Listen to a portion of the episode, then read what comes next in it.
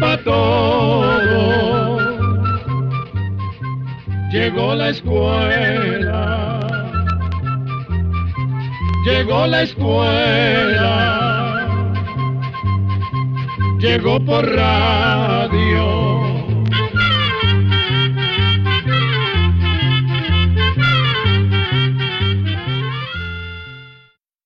Hola amigos y amigas, aquí estamos de nuevo celebrando la vida y preparados para compartir con ustedes más conocimiento y darnos un abrazo a la distancia. Bienvenidos a un espacio más de... Oigamos la respuesta, el programa del Instituto Centroamericano de Extensión de la Cultura ICQ con nuestro lema. Comprender lo comprensible es un derecho humano. ¿Por qué las casas deshabitadas se deterioran tanto? Un amable oyente nos pregunta de qué viven las radioemisoras. Y conoceremos cuántas clases de anteojos existen y qué problemas de la vista corrigen. 2225 5238, nuestro teléfono para sus consultas. Desde León, en Nicaragua, nos llega la primera consulta del amigo oyente Alcides Urroz Arauz. A través del WhatsApp del ICQ nos dice, ¿por qué será que cuando una casa fue habitada y después las personas se van y queda vacía, rápidamente comienza a deteriorarse o dañarse hasta caerse totalmente. ¿Qué misterio es ese? Escuchemos la respuesta. Cualquier casa o edificio se deteriora si no se le da mantenimiento. La rapidez de los daños dependerá de la humedad del lugar, la cercanía al mar, el viento, la lluvia y otras cosas propias del clima. Cuando las personas habitan una vivienda, la limpian y la reparan cuando es necesario y mantienen los alrededores de la casa limpios y chapeados. También abren puertas y ventanas y el aire circula y se renueva. Pero desde el momento en que la casa queda deshabitada, plantas y animales comienzan a meterse en el lugar. Por ejemplo, si el lugar es muy húmedo, toda clase de hongos, algas y moho comenzarán a reproducirse rápidamente. Esos seres vivos pueden dañar la madera, el concreto y el metal. En cuanto a los animales, es frecuente que ratas y mapaches, entre otros, se coman la madera y el cartón de la casa. La humedad excesiva también puede hacer que las partes metálicas se rumbren rápidamente, y si el monte comienza a crecer sin control en esa propiedad, la humedad aumenta. Si se vive en lugares cercanos al mar, el aire resulta muy corrosivo, en especial para las cosas de metal. Por eso en estos sitios cercanos al mar, el mantenimiento de las casas debe ser aún más frecuente. Por último, una casa deshabitada también puede ser víctima de los mismos seres humanos. Nos referimos a las personas que llegan a robar partes de la casa. Con frecuencia roban productos eléctricos, losas de baño, grifería, madera y partes metálicas, lo que puede provocar daños en la estructura de la casa hasta que ésta finalmente se desploma. También suelen robar láminas del techo, lo que facilita la entrada de la lluvia, lo que aumenta la humedad dentro de la casa y se llena de moho y plantas en paredes y rincones. Por lo tanto, si una vivienda queda deshabitada, sería importante que alguna persona vaya al menos una vez por semana a abrir las ventanas, a limpiar y a comprobar que los ladrones no hayan hecho ya de las suyas. Usted puede sintonizarnos en diferentes radioemisoras, pero también puede encontrarnos en YouTube, en Instagram y en Evox. Quiero saber cuál es el negocio de las radioemisoras. Hay emisoras que poca gente las conoce. ¿Cómo sobreviven? Es la consulta del señor Bolívar Mesén Godínez desde San José, en Costa Rica. Los ingresos de las radioemisoras vienen de los espacios que venden para anuncios. También reciben dinero cuando algunas instituciones del gobierno como ministerios, acueductos, servicios de electricidad financian algún programa especial o bien hacen publicidad o pasan avisos importantes para la gente.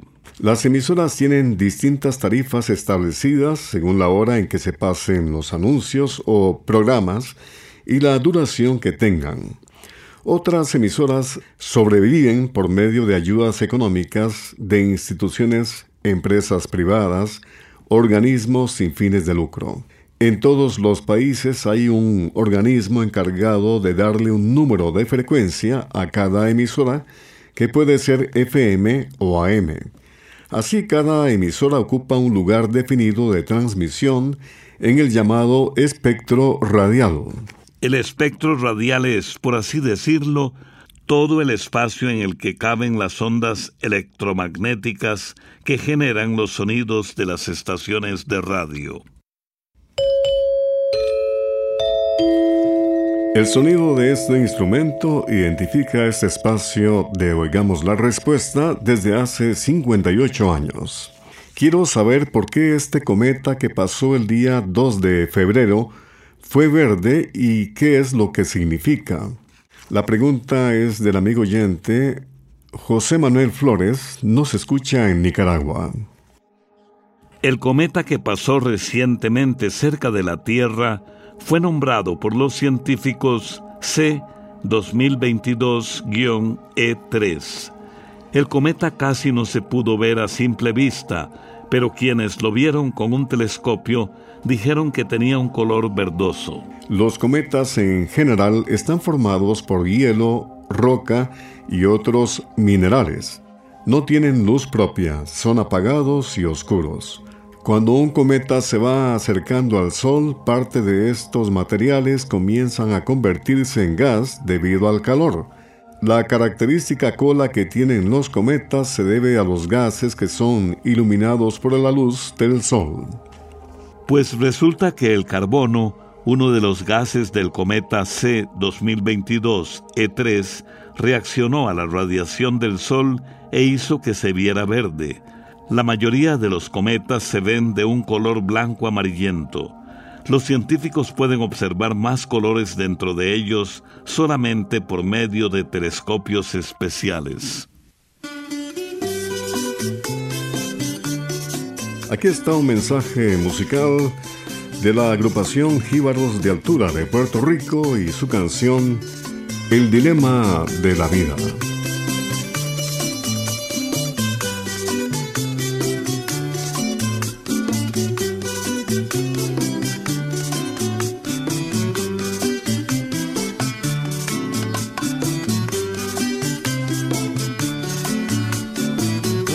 me puse a pensar el porqué de los problemas. Un día me puse a pensar el porqué de los problemas y encontré que es un día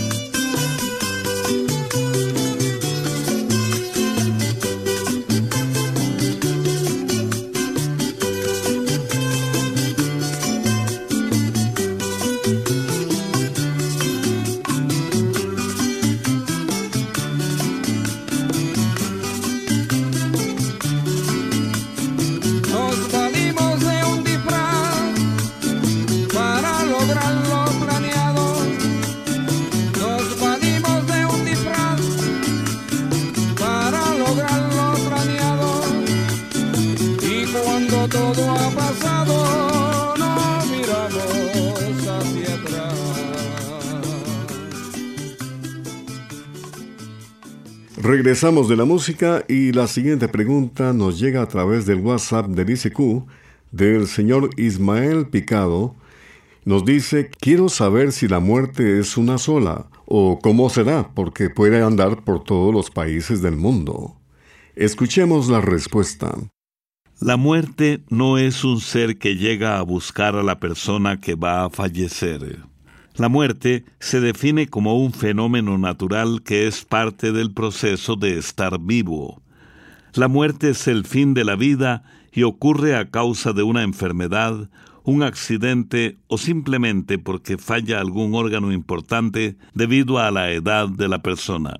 Hoy en día, gracias a los avances tecnológicos y científicos, la muerte pasó a definirse como la ausencia de actividad eléctrica del cerebro.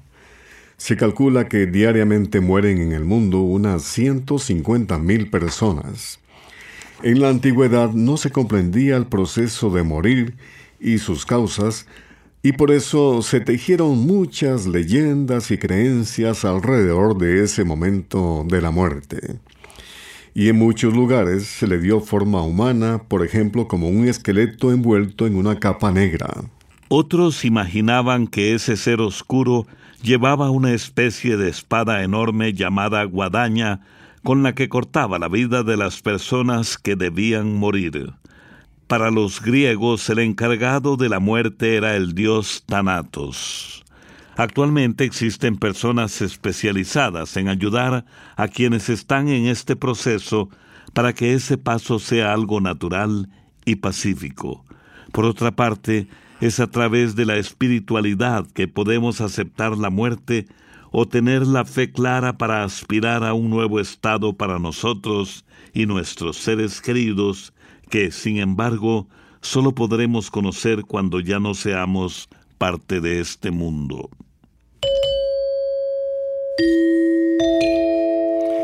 Queremos recordarles que pueden hacernos llegar sus preguntas al número telefónico 22 25 52 38. Quiero saber qué contienen los árboles que se reproducen por estacas como la yuca, el giote, el tempate, entre otros. Es la pregunta del señor José Eduardo Gutiérrez Cruz. Nos la envió a través del WhatsApp desde Chalatenango, El Salvador. Hay muchas plantas que tienen la capacidad de reproducirse a través de estacas o esquejes. Estas partes de la planta madre que se cortan tienen exactamente las mismas células que pueden formar las fibras y sustancias de las plantas de donde se sacaron. Esa forma de reproducir una planta se llama clonación y se usa cuando se trata de plantas que no producen semillas o cuesta mucho que las semillas germinen. La clonación de plantas por estacas o esquejes se practica desde hace miles de años. Cuando se corta o se quiebra una rama o estaca de la planta madre, empieza de inmediato un proceso de muerte de las células en el punto exacto del corte. Entonces en la estaca se produce una especie de sello o corcho que evita que se seque. Allí, las células que quedaron enteras y vivas se dividen y crean una especie de callo. De ese callo se van a desarrollar las nuevas raíces si la estaca tiene las condiciones necesarias. Por ejemplo, que hayan sido sacadas de plantas madres sanas, fuertes y bien fertilizadas. Además, las estacas deben contar con buen riego, luz, temperatura adecuada y buena tierra. Para terminar, no solo de se puede reproducir una planta, también de las hojas y las raíces. 22 25 52 38. El número telefónico al que nos pueden llamar. 22 25 52 38. La señora Anabel Castro nos envía la siguiente pregunta desde Nicaragua. Quiero que me hablen de los diferentes tipos de lentes que hay y qué enfermedades corrigen cada uno de ellos. Básicamente hay tres clases de lentes, los anteojos sencillos, los anteojos multifocales y los lentes de contacto. Los anteojos que llamaremos sencillos están hechos para corregir algunos de los problemas de la vista más comunes. Uno de ellos es la miopía, que es cuando los objetos cercanos se ven de manera clara, pero los que están a distancia se ven borrosos. Otro problema es la hipermetropía, que es cuando los objetos a la distancia se ven más o menos claros, pero los objetos cercanos se ven borrosos. Y por último, la presbicia, que es cuando se va perdiendo la capacidad de enfocar objetos de cerca a medida que la persona envejece. Los anteojos llamados multifocales ayudan a ver de lejos y de cerca. Hay varias clases de anteojos multifocales. Unos tienen una división en la mitad del lente, una parte sirve para que la persona pueda ver de largo y la otra parte del lente tiene una graduación distinta para que pueda ver bien de cerca. Hay otros que tienen tres divisiones con correcciones o graduaciones distintas en el mismo lente. También existen anteojos con graduaciones, pero sin línea que los divida. En los últimos años se han fabricado anteojos para computadora. Estos anteojos tienen una graduación especial para enfocarse en la pantalla de la computadora. Además, ayudan a evitar la irritación y el cansancio que se produce en los ojos al pasar muchas horas al frente de las pantallas. Además, los lentes de los anteojos pueden estar hechos de varios materiales como vidrio o plástico y tener un recubrimiento antirreflejo. Por último, vamos a decirles que los lentes de contacto son discos delgados y transparentes de plástico que se colocan en el ojo para mejorar la visión. Sirven para corregir los mismos problemas de visión como la miopía, hipermetropía y la presbicia o astigmatismo. vamos a recordar una voz inconfundible. Se escuchaba en décadas anteriores en las rocolas de los centros comerciales y sitios de diversión. De Costa Rica, Gilberto Hernández, Luna Limonense. Luna Limonense, vieja compañera del rugiente mar. Luna, luna de mi puerto, en mi noche amarga me viste llorar. Cuando escondes tus rayos entre las palmeras donde yo la vi. Pienso que sabrás, oh luna, aquella noche se alejó de mí. Dime, luna limonense, si ella me ha olvidado, si pasado el tiempo la podré esperar.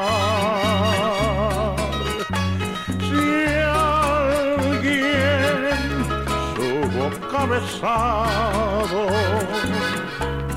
como yo lo hiciera, muy junto del mar. Dime si ella aún me quiere, si recuerda aquellas noches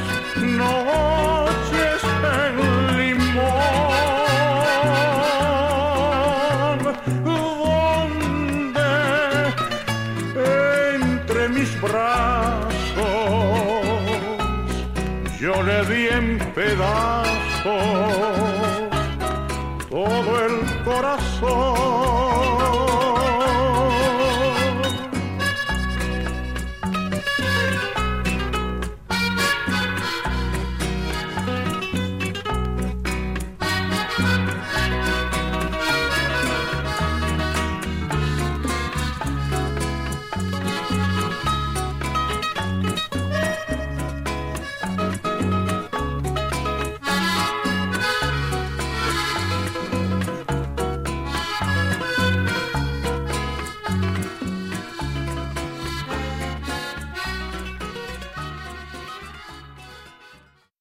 Continuamos en Oigamos la Respuesta. ¿Es cierto que la leche agria es como un yogurt natural? ¿Qué beneficios tiene tomar leche agria y si es mejor tomarla en la mañana? Son las preguntas del señor Sergio Tapia, quien nos envió un WhatsApp desde Nicaragua con estas consultas. La leche agria y el yogur natural son productos fermentados, lo que varía es la forma de prepararlos. En el caso de la leche agria se le agrega una bacteria llamada Lactobacillus acidophilus a la leche y ésta se separa en dos capas. En el yogur, el cultivo bacteriano fermenta la leche y la espesa de manera pareja. La leche agria es un alimento saludable porque es una buena fuente de proteína y calcio. Contiene probióticos que son bacterias beneficiosas que viven en el intestino. Los probióticos ayudan a que la digestión funcione bien y fortalecen las defensas. Durante la fermentación de la leche agria se producen sustancias que ayudan a bajar la presión, el colesterol y combaten microbios. También se producen vitaminas y sustancias antioxidantes, es decir, que evitan el envejecimiento de las células. La leche agria se puede tomar en cualquier momento del día, no solo en la mañana. Por último, otra ventaja de los lácteos fermentados como la leche agria y el yogur natural es que los pueden comer las personas que tienen intolerancia a la lactosa, es decir, que les cae mal el azúcar de la leche. Recuerden nuestro número telefónico 22 25 52 38. El señor Javier Antonio Olivar Duarte nos envió un WhatsApp desde su tierra, Boaco, Nicaragua, con esta consulta. Quiero saber quién fue Juana de Arco. ¿Por qué se habla tanto de ella? Juana de Arco tuvo un papel muy importante en una guerra que ocurrió entre Francia e Inglaterra hace casi 600 años. Juana de Arco nació en un hogar campesino y desde niña fue muy espiritual. Siendo joven se dice que se le aparecieron el arcángel San Miguel, Santa Catalina y Santa Margarita, quienes le hablaron a Juana y le pidieron que salvara a Francia. La joven sintió que ese era un llamado de Dios que debía cumplir. Logró hablar con Carlos VII, que para entonces todavía no había sido coronado rey, y le dijo que tenía la misión divina de salvar a Francia. El futuro rey dudó ante lo que le proponía esta muchacha tan joven y humilde. Pero como la situación del país era tan difícil, finalmente aceptó y le pusieron tropas a su mando. Fue así como con cerca de 5.000 soldados Juana de Arco liberó la ciudad de Orleans y derrotó a los ingleses. Su acción también hizo coronar como rey a Carlos VII, quien no había podido llegar al trono por intrigas de unos nobles franceses conocidos como los borgoñeses. A estos nobles los ayudaba el rey de Inglaterra, Enrique VI. Juana avanzó con sus tropas en la ciudad de París, pero el rey Carlos le ordenó no ocupar la ciudad, pero ella insistió. Luego fue abandonada y cayó en poder de los ingleses, quienes la declararon culpable de herejía y brujería y la condenaron a morir quemada.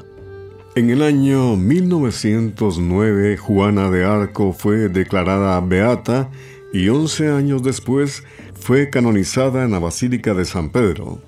Su fiesta se celebra el 30 de mayo, Día de la Muerte. Para los franceses, Juana de Arco es la heroína más importante de su historia, pues gracias a su valentía logró derrotar a los ingleses al final de la llamada Guerra de los Cien Años.